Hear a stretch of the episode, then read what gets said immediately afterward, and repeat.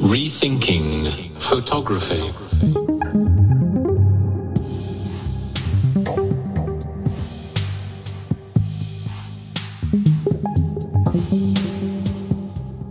Ja, herzlich willkommen zu meinem Sonderpodcast Düsseldorf Foto Plus meets Fotografie neu denken. Mein Name ist Andy Scholz.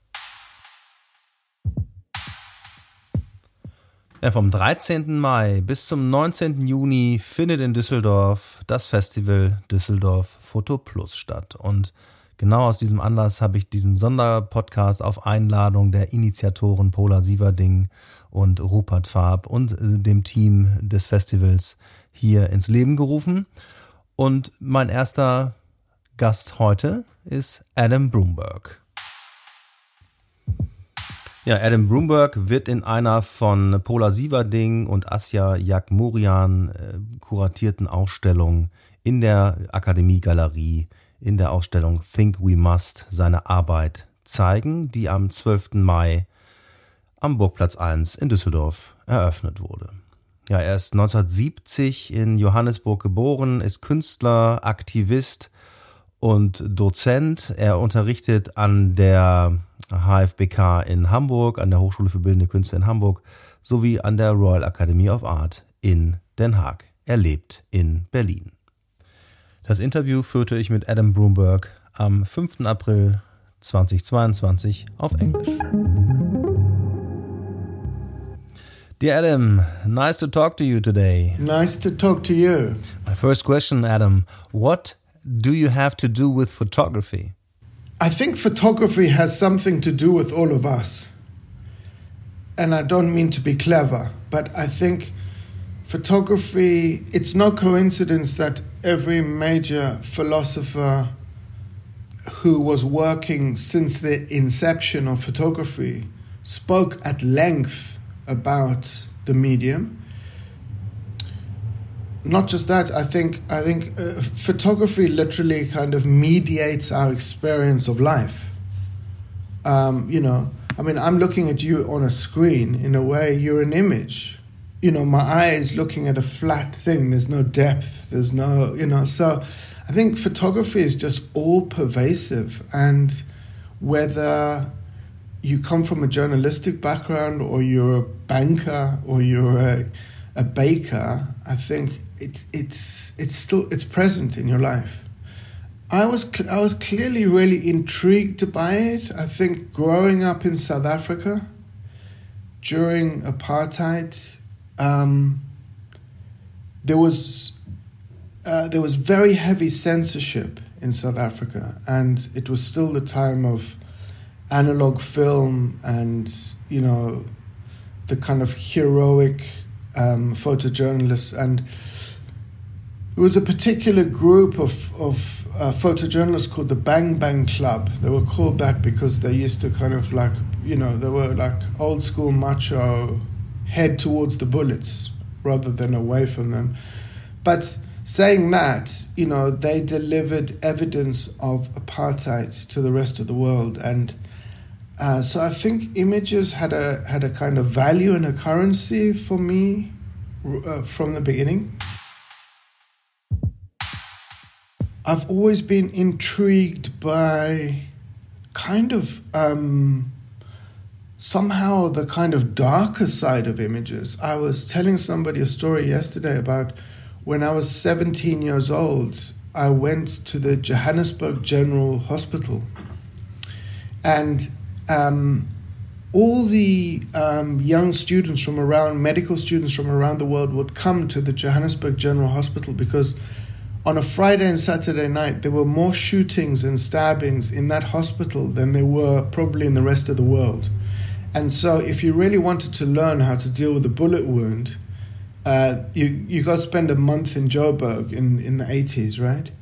And um, they happened to take pictures of all the bullet wounds and built up an archive. And I, somehow somebody told me about it, and I went there and. Um, that you know, I, I, would spent hours looking at these pictures of, um, like bodies full of bullet wounds, but, and I remember I took one with me, and it really, it's kind of, it's in one of my diaries, a copy of it, but then I put it next to the image of Saint Sebastian, and the, the, the kind of form of the body was similar. And, you know, so at 17, when I, I, I didn't understand, I had no notion of photography, like uh, theory or, or history or anything, something was drawing me there. But you were shocked, kind of or not? It's interesting. I mean, um, there are images I find shocking, um, but they're not necessarily the most brutal ones, you know? And actually, for me, it's the more mundane images that uh, frighten me, you know? Um, because those spectacle, those images of spectacle are, that's the world of politics. I mean, um, I remember meeting somebody called Ian Boal, um, and right after 9 11, he described the war on terror, the so called war on terror, as he described 9 11 as an image wound sustained by America. And the invasion of Afghanistan and Iraq was a pursuit for a reply. And they tried over and over again, right? Toppling Saddam Hussein, George Bush pronouncing victory, blah, blah, right? What, what, what's, what's the sustaining memory of that period? It's 9 11 and it's Abu Ghraib. So uh, it's it's it's very interesting to see how power choreographs images as well. You know.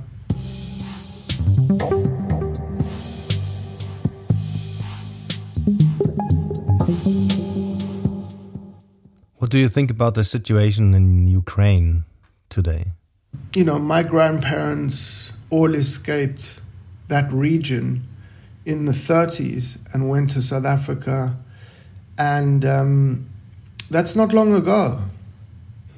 You know, it's not that long ago, and um, I think that we've all got this kind of like um, pretension of being peaceful and sophisticated, and but it's like boom, it takes like a tiny little trigger, and uh, it's funny, you know. I was once in Rwanda after just after the genocide in Rwanda, and I met a woman called Riva Adler. She was fascinating. She was interviewing all the Hutu perpetrators of the of the genocide, and she said to me, "There's basically a mathematical equation. It's like the perfect storm, and a genocide can happen anywhere.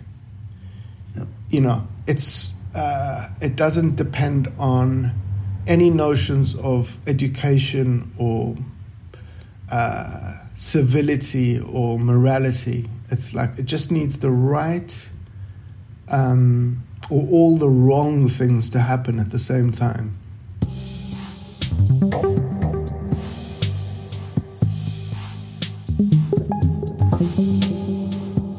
Very interesting thoughts. Uh, let uh, let us go back in uh, in your early years when you were seventeen and you saw all these bullet wounds. Um, was that the first time that you recognize photography? Like I say, photography was an urgent tool because it was the only way of getting um, documentation of apartheid outside of the country, which was very isolated. Uh, on the other hand, um, I never studied art. I never had any formal training. Um, uh, I really regret that. But I wasn't allowed to study art at school. Um, I didn't study it at university. I studied sociology. So, um, so for me, it uh, it was a real kind of like this weird fatal attraction to it that I just couldn't avoid, you know. And um, uh, but it's it's a brilliant it's a brilliant lens. Like excuse the pun but it's a brilliant lens to uh, to engage the world with and to and to analyze the world with and to critique it and to um, you know and um, and it's when you look at the history of it, how it's tied in with power necessarily, you know, uh, colonialism and power, and uh, it was ori- originally developed for policing and cataloging and you know control, and it's that toxicity is is part of its uh, it's both the the the technology, but also also the the way it functions. Is like it's it's um, it's to be honest with you, you know, I spent 10 years or a bit more traveling around the world with a large format camera from refugee camp to psychiatric hospital to um, to prisons to you know all the most photogenic uh, places uh, classic. But and I thought I was doing something different, but I was actually just repeating the same 19th century colonial gesture of here's a white man with a piece of technology pointing it at somebody who is unaware of the cultural, the political, and the economic power of that image. And so I was just like doubling and reinforcing the kind of uh, you know the toxicity of of colonialism and, and, and photography was a major tool. And did you find a way to to change that view? I put the camera down.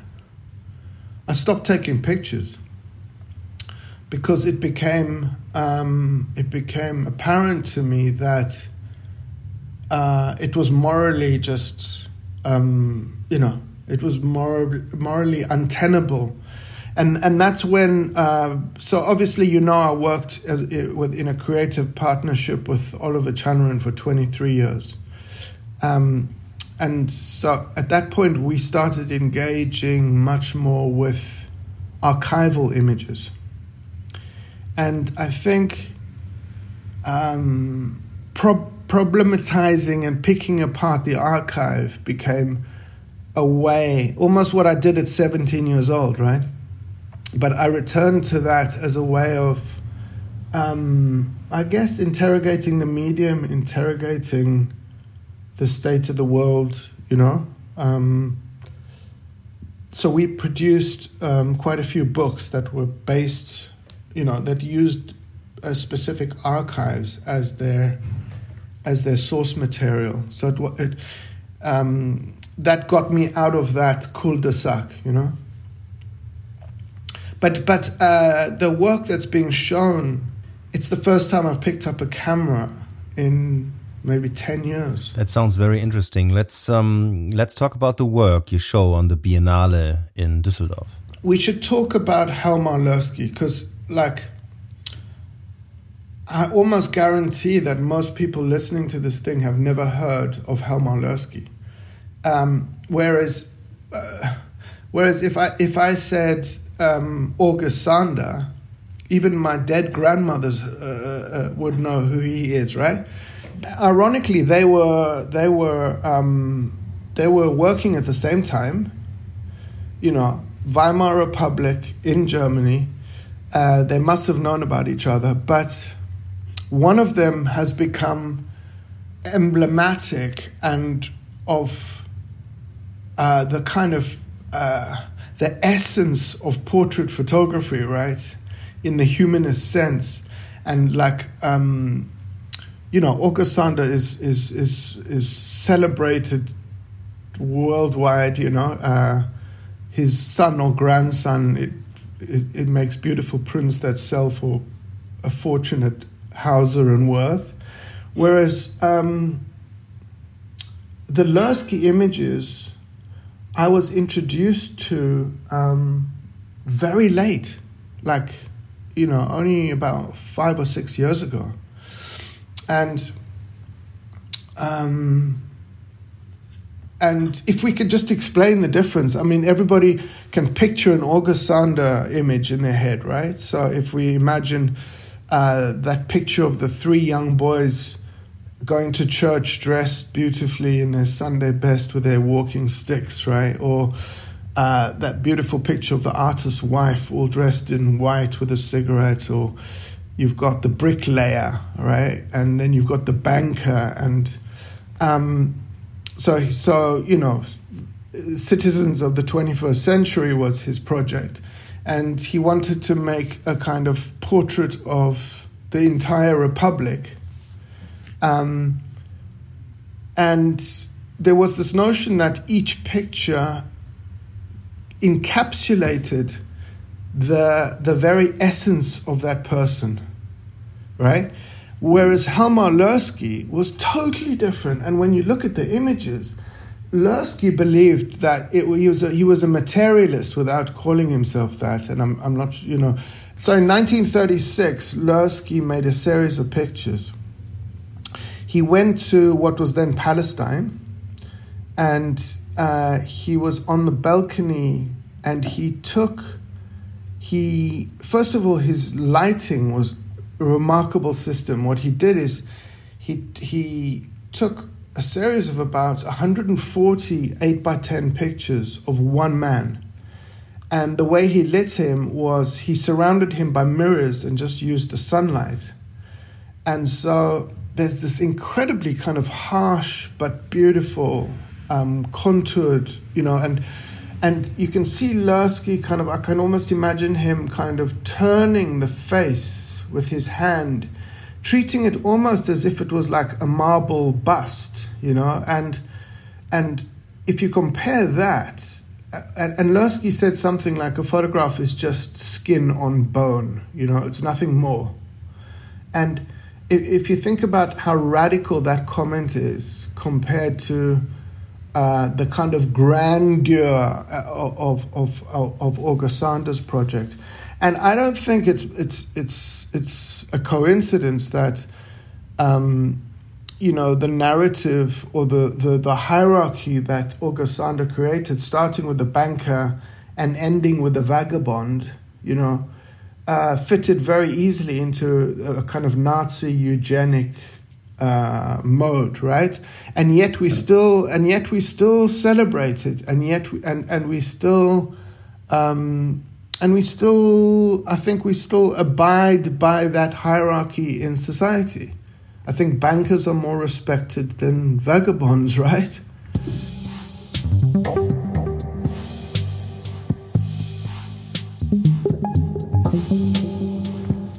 And and I think Lerski was saying, ah ah like about i mean look he wasn't a nobody. Then he you know he be, he was the director of photography for fritz lang. He shot metropolis Helmar Lerski so he was an incredibly talented man. But you asked me so i came across these pictures. I was infatuated by this right? Um, the fact that he was really i mean i'm sure you like you knew about i mean i'm sure photography scholars n- know but for the most part, nobody I met had heard of him, and I, I, I just had these images embedded in my head, and I didn't know, but I, actually, I was kind of in pursuit of somebody to kind of try and reenact this project. Um, uh, it's called Metamorphosis by Light, and it happened accidentally. Um, uh, you know, I, I, I met somebody literally on a dating app and um, I met Gigi, who who very quickly became a friend and a and a and a collaborator.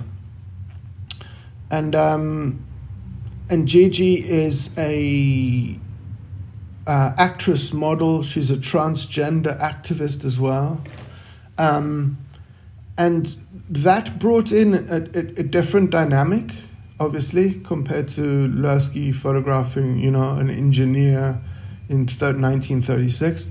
And then we also collaborated with a poet called C.A. Conrad. So it's it's really the the, the work is really um, a kind of conversation. And uh, you know, the shoot with Gigi was we, shot also on large format. It was nine hours long right? And you did it in one day. In one day. And we used exactly the same lighting setup as Lerski. And it was fucking intense, man. And if I tell you something that because Gigi is um, an amazing actress and has been around directors a lot, um, she directed me. Honestly, I mean, uh, and I felt for the first time, I felt liberated from that horrible, toxic power dynamic that I described in the beginning. Because it wasn't me in control of, of this body, or, uh, you know, uh, uh and Gigi is more knowing than me in terms of how she presents herself, you know, as an actress, as a model, as a transgender person. Looks are incredibly political, important, right? And so, um, and she directed me. She taught me more about, uh, you know, uh, uh, photography and, and, and, and things in that session. But, and it was very emotional, actually. Um, and, um, and that was it. We did it in one day, and we didn't need more. And but it it uh, I really fell back in love with the process. You know, uh, I, I then went to like a very well known laboratory here, and we scanned the negatives, and then we spent days and days trying to kind of like get the lighting right on the computer screen and eventually, after like two weeks, I was like, what the fuck am I doing?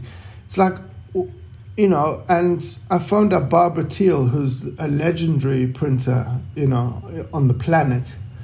And, um, and Barbara and I did it in two nights, not even. And, you know, 16 by 20 hand prints from a large format negative. And it's just, you know, I fell in love with them, the prints as well, right? Because so it was a really lovely experience. Um, just a lovely feeling to kind of be able to fall back in love with a medium that I felt so cynical towards, you know?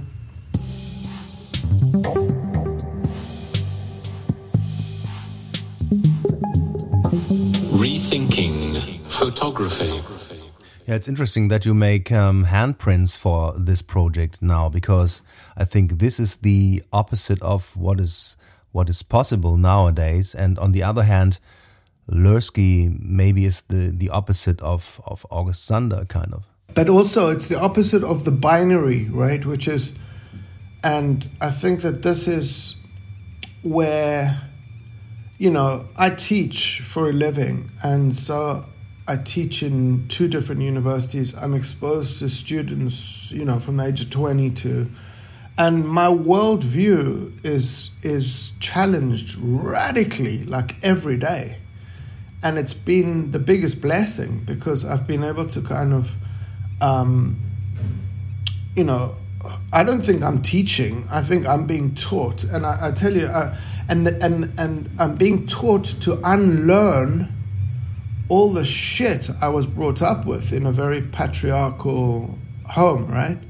And I think what Gigi brings in is this notion of an, uh, a, a, kind of, yeah, the, the notion of that that gender and sexuality is not a fixed state, and and and also there is a difference in the images, not only because Gigi is a woman and transgender, but there's is slightly different emotion in each of those images, whereas Lerski made sure in a kind of scientific way that it was almost emotionless. And Gigi and I really went to some psychological places together in that during that shoot. And I think you can see it. And that's also the difference that we wanted to make is that um, you know, it wasn't just a homage and a doubling of the metamorphosis of Lerski's pictures, but there's an emotional content. I'm not saying it's authentic. I'm not saying it doesn't sum up Gigi in any way, but it's there. Yeah, thank you very much, Adam, for explaining your work, and I'm very exciting to see it on the wall. Let's talk about another project you did is called Fair Photo. What is it about? I think um, again, it's it's very much to do with the first thing I said, which is the inherent um, toxicity of photography, which means that since the first photograph was taken until half a second ago, the person behind the camera is in control of the picture. By law, they own the copyright to that image.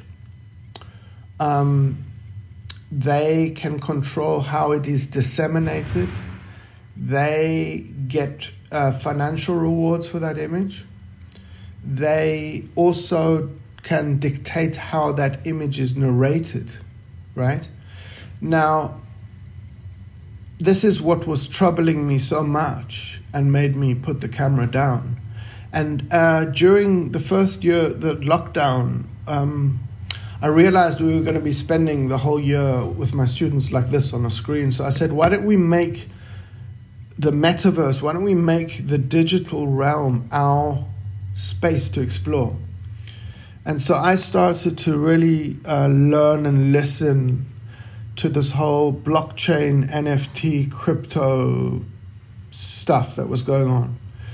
And I sat and listened and listened and listened, and I heard a lot of very um, almost evangelical speak in how optimistic and how uh, the amazing promises that blockchain can deliver, right?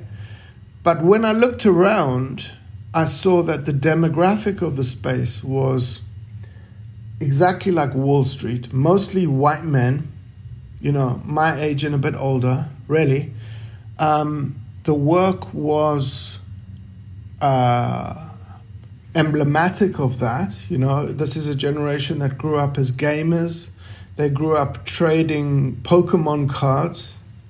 Now, I'm not being a cultural snob. When my little eight year old comes to me with a Pokemon card and he sits for half an hour explaining how each little detail on that card makes that card like absolutely unique, I, I, I believe him. But in all that time, what I, what I could see is that essentially all of the speak of decentralizing power. Um, decentralizing power became is, was actually a euphemism for libertarianism, right? And uh, and mostly all the projects I saw were really about making money, but I, I kept on thinking about this thing. It was like, my God, this there is crazy potential. And during one of these talks, like oh, it was that time of Clubhouse, that everyone was on Clubhouse, you know. And I was in a talk, and I, I just something struck me, and I said, "Hang on a second.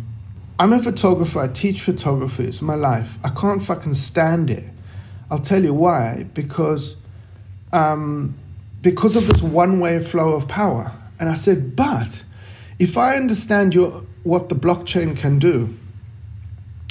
Now, with facial recognition, or even like everyone on the planet's pretty much got access to an email account, right?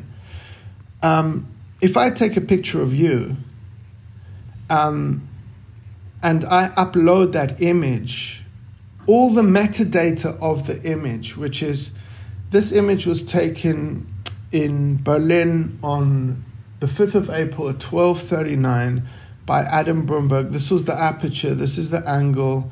This you know it verifies it it puts it on the blockchain so nobody can alter it in photoshop. Nobody can resell it without me being alerted. But most important we can include the person in front of the camera into that contract for the first time in history right so I suddenly thought, and I, I lived opposite when I lived in London, in Hackney. I lived opposite uh, an amazing man called Gilbert Murray, and he started something called Fair Trade. Now, everyone kind of knows about fair trade now, but he started with one chocolate bar. It was called Divine. He went, you know, to a cocoa producer and like, you know, made sure that they were being paid fairly. They lived, you know, and then he did, went on to coffee, and it turned into a movement. And I thought, hang on a second here. If I if we the technology exists absolutely yeah let's go through all the examples and you can look on the website there's like the obvious one is the steve mccurry picture of the afghan girl that i mean that you know we use that just because everybody understands that that's the epitome of the problem okay but there's much more subtle ones and it's not all um, about the photographer being in the wrong um, I mean, a friend of mine is a mo- was a model at 16, was photographed by Terry Richardson. She's now a mother, nearly 40 years old. Th- those semi naked pictures are still going around, and she cannot access them to get them off, right? Uh, there's other examples where, um, you know, uh, there's, there's many examples, and the thing is, is that the landscape is very different now. You know, when I speak to Kathy Ryan, who's the, the picture editor at the New York Times, she's very aware that um, you can't just go up as a photojournalist up to a refugee, take a picture of them getting off a boat at Lesbos or arriving at the border of Poland and like take your great picture and, and get out of there because er, people are aware of the power of images and people and now um, this idea of consent is a very interesting one for me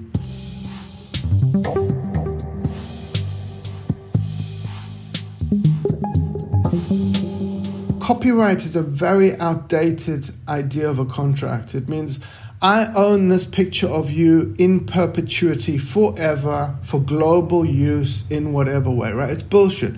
If you look at Creative Commons as a legal entity, you can have much more varied contracts and uh, they can be time limited. So once a year, the person in the picture has to uh, also consent for it to be republished, or the photographer may change her mind, right? And suddenly want to withdraw the picture or and what's interesting is that Adobe has already set this up. They've done a thing called content verification.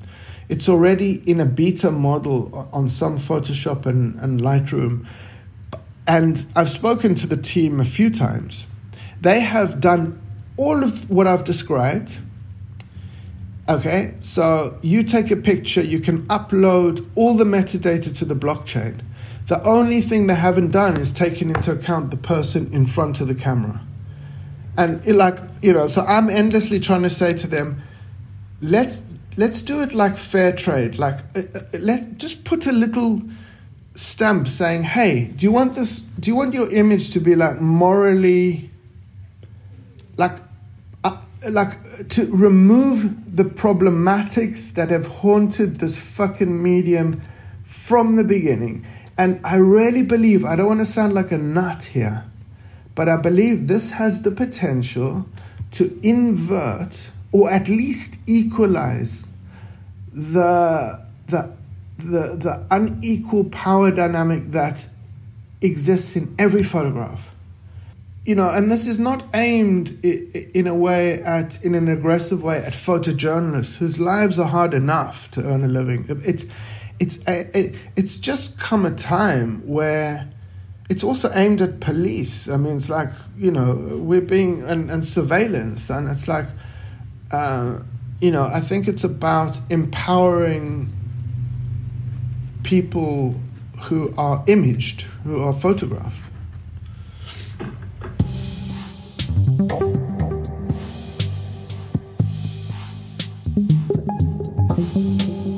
Unfortunately, it's only an idea, right? It's it's it's getting like momentum, you know. I mean, unfortunately, I'm not like um, Elon Musk or, but um, but uh, certainly, like these lawyers have given their time. There's people in New York. There's a few. We talking to various organizations. We're teaming up with a university in Europe and one in New York. So it'll have a kind of academic backdrop to it. But um, but the aim is to actually make it a functional tool because I think it would be. I think it would be really, really liberating for everybody to feel like. Uh, I think it would remove all the kind of um, the shame around photography, which I haven't spoken to a photographer who's not a food, still life food photographer who doesn't have moral issues around the, some of their images, you know.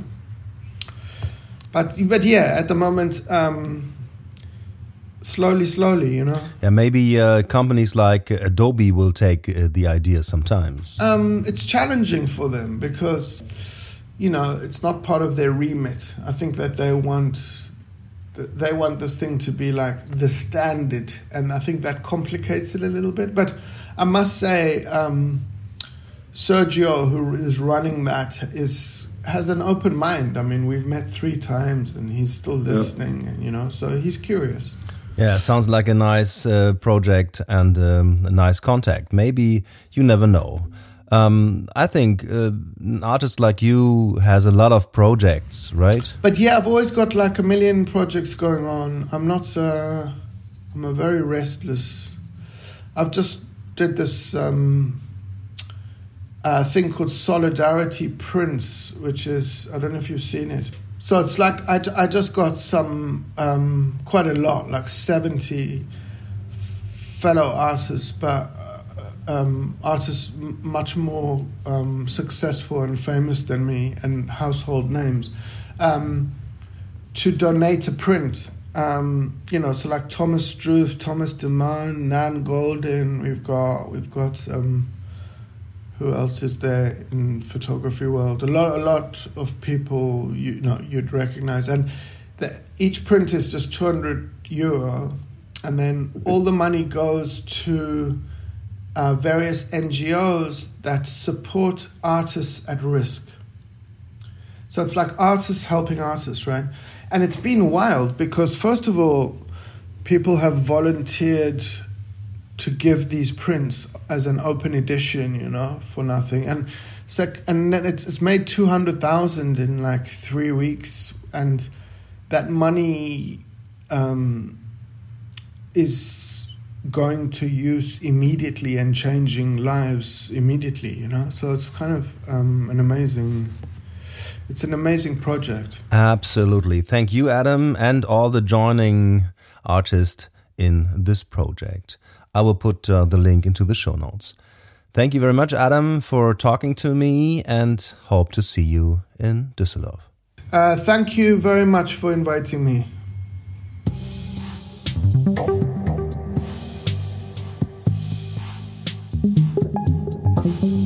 Rethinking Photography. Ja, das war's mit einer weiteren Episode aus meinem Sonderpodcast Düsseldorf Foto Plus meets Fotografie neu denken.